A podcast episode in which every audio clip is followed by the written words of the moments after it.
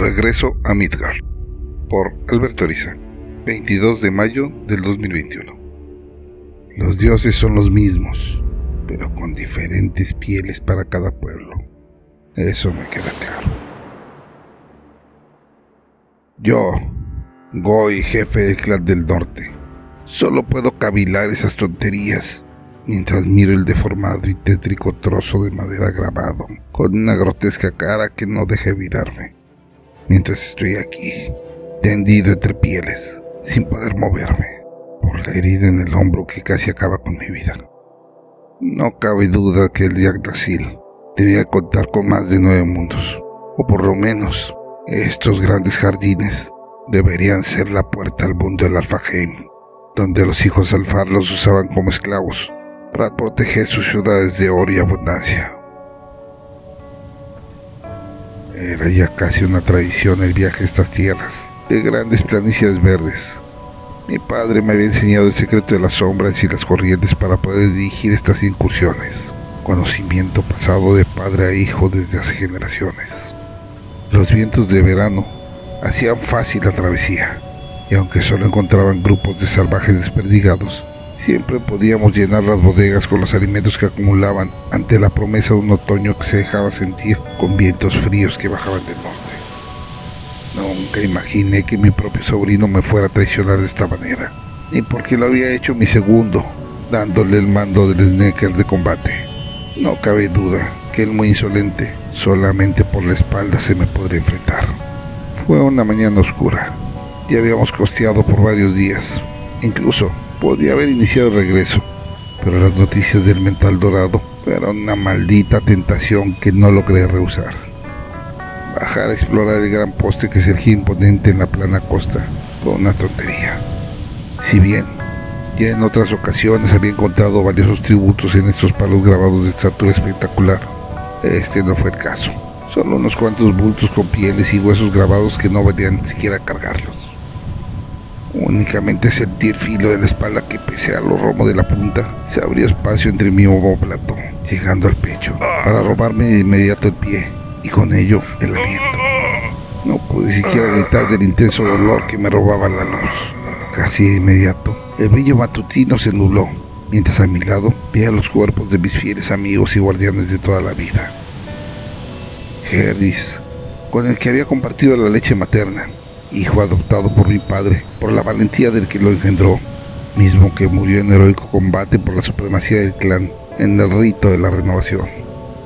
Y Vladis, pese a su juventud, había demostrado ser un gran guerrero, valiente y leal, pero ante la traición y emboscada de Sigrid, no tuvo siquiera oportunidad. Debía haberlo sospechado. Desde niños siempre me tuvo envidia. En los ritos de iniciación no escatimó en trucos para hacerme fallar. Aún recuerdo que ese año la sequía dificultaba encontrar al lobo que había huido tierra adentro. Tuve que escalar el fiordo y las montañas de niebla para encontrar su rastro. Pero cuando por fin lo esperaba en la cañada, Sigrid lo alejó con su atronador canto, que luego justificó como invocación, diciendo que no sabía de mi treta. Pese a ello, pude llevar a los pies de mi padre, Audor, heredero de la fuerza de los dioses e hijo del señor de los fiordos del norte, la piel del lobo blanco que me daba derecho a reclamar el trono al morir. Es tan torpe Sigrid que me dio por muerto. Ni siquiera había aprendido de mi ejemplo, que un herido era mil veces más peligroso que un muerto.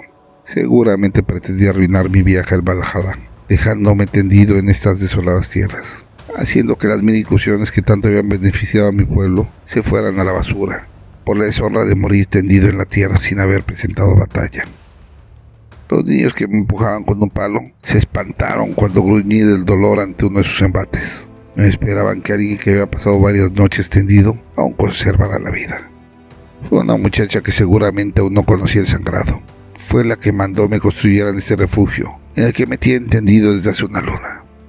entiendo sus lenguas, pero no dejan de traerme alimento y agua, aunque sea almejas y algún descuidado pesa medio azar, que seguramente han sido la mejor medicina. Ya no puedo permanecer aquí tirado más tiempo. La nieve ya amenaza con cubrir la planicie. La veo por las grandes rendijas de este burdo refugio, y si no busco un lugar más seguro, los vientos del norte me congelarán. Haciendo un esfuerzo, me logré sentar. No soy de esos que se detienen solo por un dolor. En mi caso, he descubierto que el dolor aviva mis sentidos y canaliza mi fuerza, y eso es lo que ahora hago para levantarme y caminar.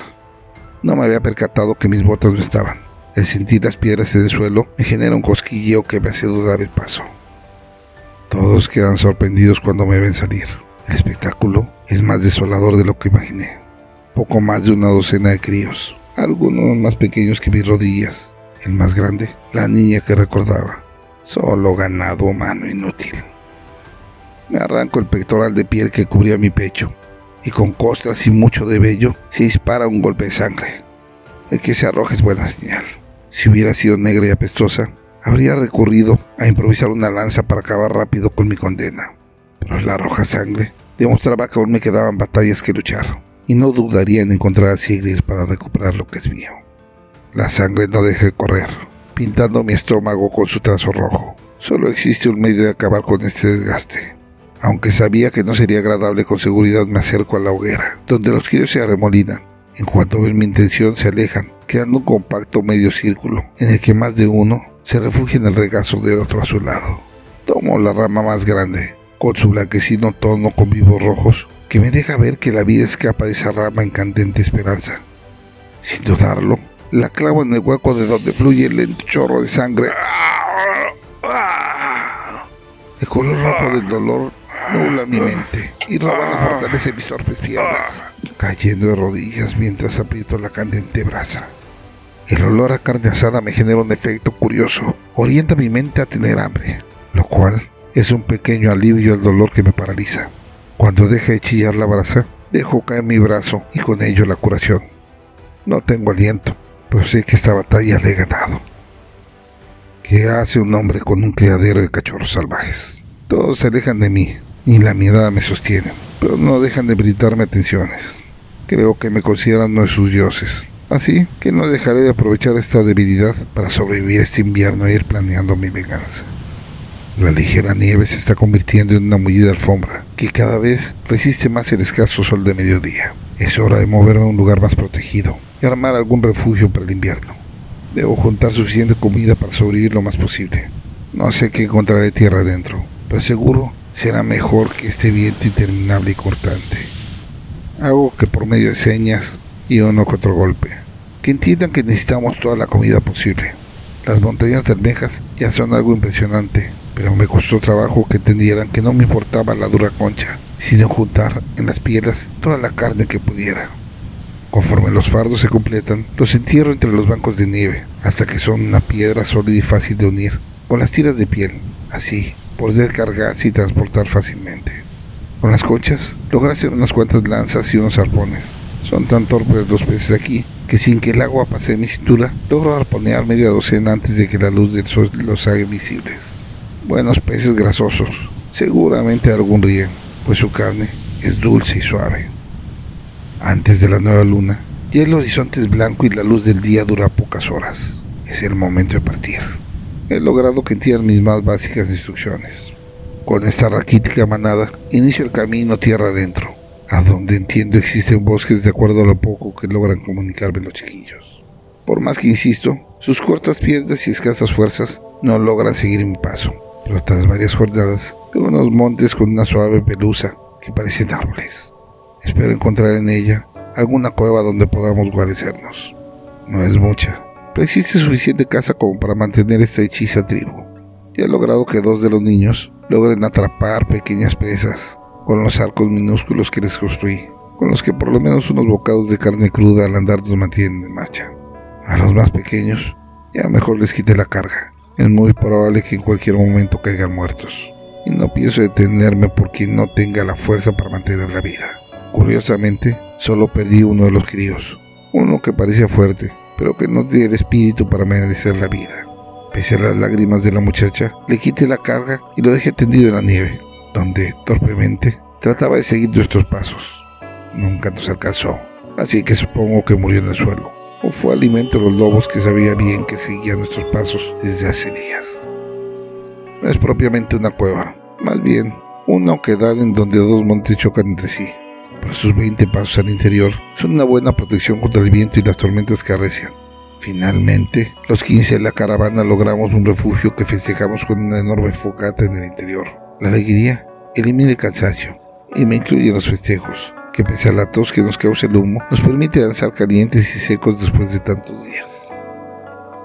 Las trampas que habitualmente han aprendido a colocar estos chiquillos nos dan más que suficiente alimento, incluso aún tenemos varias piedras de almejas y pescados. Con ello podemos pasar esta dura parte del año. El ocio me comienza a desesperar.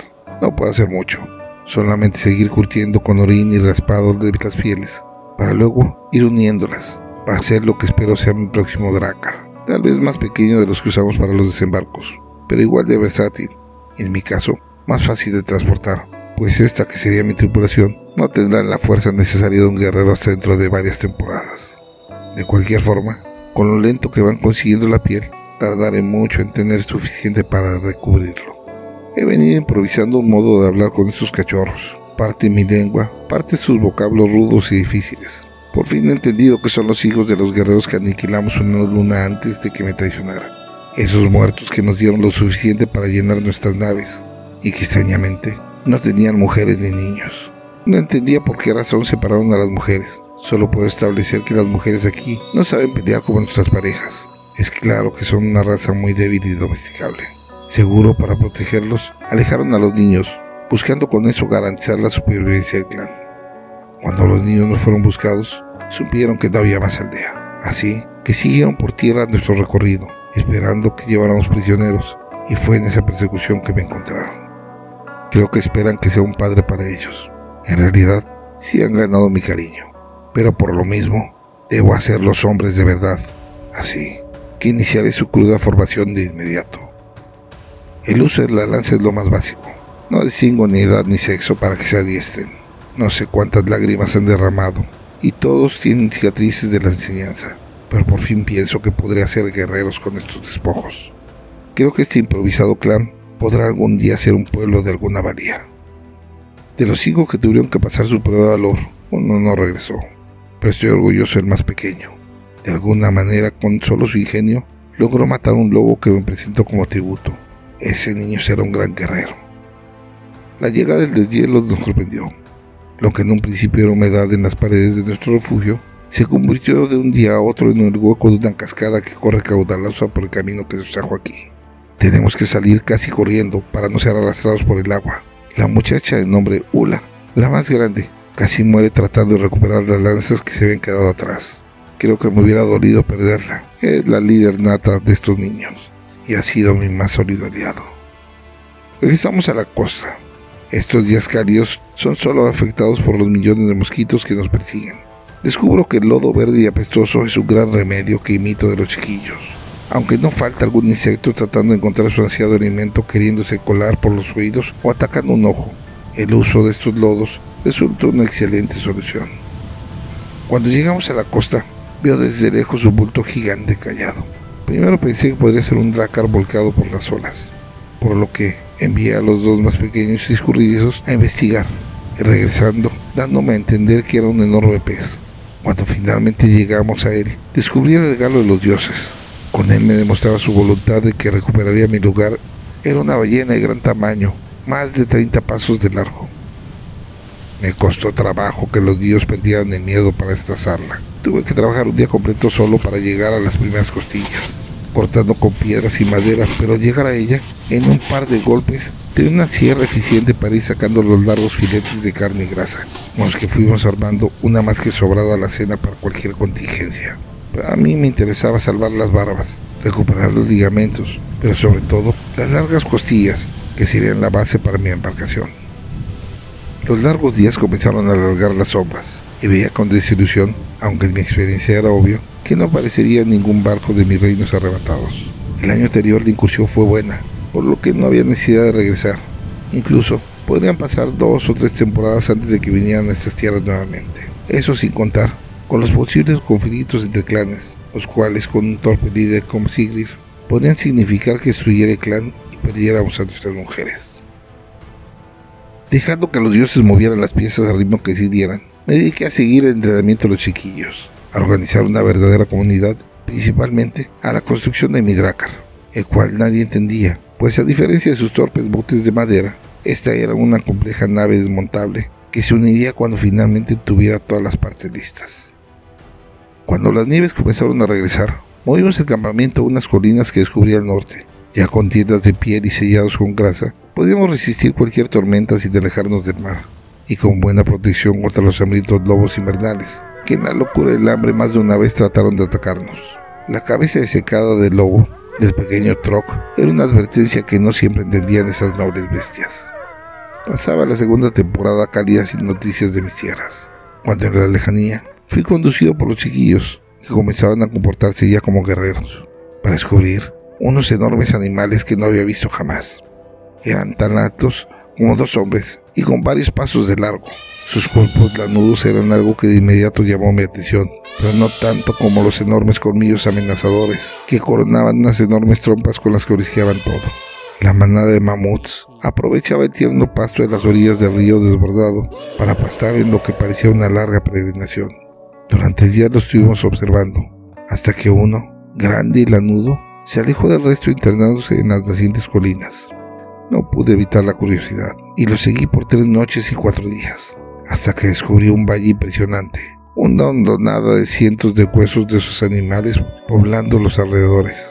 El cansado animal solo llegó al lugar, se acomodó en un rincón y plácidamente se unió a sus antepasados, muriendo al poco tiempo. El solemne cementerio me levantó un amplio respeto por el sabio mastodonte. Entendido que su tiempo estaba cubierto, abandonó a su manada para venir a morir en este lugar, un cementerio que seguro tenía cientos de años recibiendo las nobles bestias. Pidiendo disculpas al recién muerto animal, recuperé su piel y con muchos trabajos la logré llevar con la ayuda de todos hasta nuestro campamento, siendo lo único que faltaba para mi embarcación. Terminando el invierno estaría lista. Fue en una fría noche de una tormenta especialmente fuerte durante el invierno, cuando la inocente Ula atravesó el espacio entre mi tienda y la de los críos, para unir su piel a la mía en silencio y convertirse en mujer. No me había percatado de su crecimiento, pero cuando me despertó, entrando bajo mi manta de piel, descubrí curvas de mujer en el rostro de una niña. Dudé un poco, tal vez por un nexo casi paternal, pero finalmente mi necesidad de continuar mi nombre fue mayor y se convirtió en mi esclava principal. Ese año cargó mi primer vástago en su vientre. Tal vez era el nuevo rey de estas tierras si no lograba regresar a mi reinado. Niños mayores comenzaban a tener cuerpo de hombres. Incluso uno de flaco y escuálido cuerpo casi alcanzaba mi tamaño, pero su torpeza dejaba notar que era aún un niño. Fue hasta el tercer año, cuando finalmente me llegó la noticia de que a lo lejos veían unas casas flotando en el agua. El humo que se distinguía en la lejanía no dejaba duda de que una horda de hermanos saqueaba algún lejano asentamiento que nunca me interesó buscar. Esta era mi oportunidad. Mi dracar dormido desde hace unos meses fue dispuesto río arriba y habíamos navegado ampliamente por toda la orilla. Había llegado su momento. Mientras los muchachos colocaban un rastro que sabía acercarse a mis compatriotas, yo alistaba los últimos detalles de mi venganza. Solo necesitaba que entraran a un recodo y podría retomar mi lugar. Solo era un barco, pero por la vela sabía que mi odiado primo venía en él. El cráneo de la ballena encontrada tiempo atrás sirvió para hacer el anzuelo. Cubierto de pieles y adornos, los navegantes del Snacker no pudieron dejar de ver la invitación a la entrada del Helheim, donde encontrarían los tesoros de los muertos viajando en los brazos de Loki. Era algo que ningún vikingo dejaría pasar. El río que bañaba esta costa era suficientemente profundo. Los bosques a sus lados demostraban la abundancia en las tierras. Así que aunado a su recién logrado ataque, estaban listos a alcanzar la gloria. Como bien lo había medido, el nácar entró sin dificultad, pero el banco de arena después del recodo lo obligó a moverse con los remos, lo que ocupaba a los tripulantes. Apenas liberaban el primer remanso cuando me dejé llevar por la corriente, embistiendo con mi pequeño pero fuerte dracar la embarcación. El espolón con la cabeza de dragón que tanto tiempo me tomó tallar fue el ariete que atrapó a más de la mitad de los guerreros entre las astillas, ahí donde antes remaban. Bien sabía yo dónde golpear para hacer que las costillas atraparan a los remeros. Habíamos repetido mil veces la maniobra, y el momento de la verdad estaba en juego. Unos niños enfrentando a curtidos guerreros que veían en la muerte la realización de sus vidas. Sabía que esto era una batalla desigual, pero también confiaba que los dioses me habían dado la oportunidad de vengarme. Las rocas apenas sostenidas por pequeñas cuñas, aguardaban a que, como esperaba, los guardias identificaran a los pequeños enemigos, que desde lo alto del acantilado le lanzaban incipientes lanzas que no causaban ningún daño. Cuando dos de los hombres se decidieron escalar la pared, fue cuando quitaron las cuñas. Y rodando y arrastrando la colina, cayeron dejando tendido y en manchones crecientes de sangre los cuerpos de los osados. Las flechas de mis pupilos rápidamente dejaron fuera de combate a los vigías, y en un ágil salto al momento del choque, usando unas lanzas cortas, cabe con el primer hombre a mi alcance. Mi capitán no dudó un segundo. Se lanzó siguiéndome pese a su corta edad. Compensaba con fiereza y velocidad lo que los curtidos guerreros tenían de fuerza con estocadas rápidas y certeras, perfora el muslo del gigante que levantaba su hacha para partir en dos. Antes de que pudiera siquiera quejarse, la delgada lanza atravesó su garganta, llenando las descuidadas barbas de sangre llena de burbujas que callaban el grito. Era un movimiento rápido y recuperando del muerto su espada en la diestra y el cuchillo largo en mi siniestra, fui avanzando contra los atolondrados tripulantes que además de tratar de recuperarse el choque, se espantaban al ver un ser de cabeza de lobo y huesos como espinas saliendo de su espalda. El combate les caía de todos los frentes. Los pequeños corrían de un lado a otro, sin quedarse en un solo encuentro. Cuando el guerrero trataba de lanzar un tajo con su espada, por detrás apareció un chiquillo, que le dejaba como alfiler colgando una lanza de junco, que entrenadamente penetraba en donde el cuero de sus petos no los cubría. Todos los pequeños contaban con una espada o un cuchillo, que aprovechaban las sabiendas de que lo que contaba era el filo para cortar un talón, picar el cuello o atravesar un pulmón en el hueco de la axila. Sin haber conocido batalla alguna, fue inevitable que en torpe correr murieran dos pequeños, pues, pese a las más de cuatro lanzas del gigante de pelos rojos, logró con su último aliento partir en dos al chiquillo que no midió su distancia. Segundo, ciego de ira, no dudó en lanzarse a atravesarle la cara gigante, pero aunque logró su cometido, fue ensartado con su propio peso en el cuchillo que sostenía el guerrero. Los curtidos vikingos que conocía toda la vida se abalanzaban sobre mí, sin sospechar siquiera que los había derrotado ya mil veces en el pasado, por lo que cortar de un tajo la mano del hacha, que torpe fallaba del tajo, era solo un acto reflejo. Lamenté no mostrar mi cara, para que fuera el último que vieran al iniciar su frustrado camino al Valhalla. El enfrentamiento contra Gerloch tenía un especial énfasis, pues además de crecer juntos, a él le había confiado mi seguridad, y no podían haberme traicionado si no era él quien lo permitiera.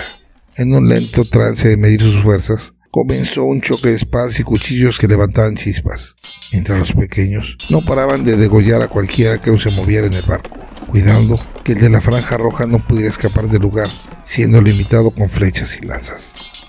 Cuando un tajo logró cortar mi brazo, vi mi oportunidad. Su cercanía permitía que, girando con la fuerza de su espada, una de las agujas que cubría mi espalda acertara en su rostro, vaciando de inmediato un ojo y perdiendo la batalla, cuando el cuchillo atravesó desde su mentón para acercar el casco. Cuando dejé caer el cuerpo de Gerloch, comprobé que los muchachos de mi tribu rodeaban la embarcación. Sigrid cobardemente soltaba la espalda, los atrapados tripulantes entre los remos se dieron por derrotados y comenzaron a realizar sus rezos fúnebres. Fue cuando mi ensangrentada mano empujó el cráneo del lobo que me servía de casco para dejar ver mi cara, lo que causó más terror que el disfraz para el traidor. Por un momento pensé en un discurso y un reproche, pero no era mi estilo, y menos mi ánimo. Apenas vi a mi sobrino, la sangre me hirvió reviviendo la traición, en el dolor que mi hombro repetía.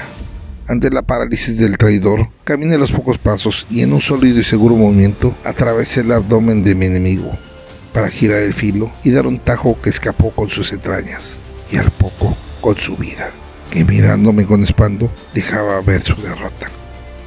Se había terminado mi exilio. Los pequeños guerreros levantaron un clamor de triunfo. Por fin conocían el sabor de la sangre en la batalla. Incluso los remeros atrapados me reconocieron y de inmediato me aclamaron. Fuegos fúnebres de los dos guerreros caídos fueron motivo de fiesta y canto. De la mejor manera que pude, les expliqué la gloria que habían ganado y que en esos momentos brindaban con los dioses por su arrojo. Regresar a casa no fue fácil. Ula se negó a acompañarme. Fueron solo cuatro de mis nuevos guerreros que me acompañaron a atravesar el mar. Ahí restauré mi gobierno. A la fecha, son mis más fieles guardias y se han convertido en magníficos guerreros. Mi hijo de brazos se quedó en esas tierras y ahora cada temporada regreso a educarlo y consolidar su reino. Ula fue elevada a mi reina, representándome en esta parte de mis dominios. Algunas ocasiones he logrado ver nuevamente esos cada vez más raros animales que viajaban por la pradera, regresando a buscar su sepultura, como lo pienso hacer yo en estas tierras. Grabado en Cancún, el 22 de abril del 2022.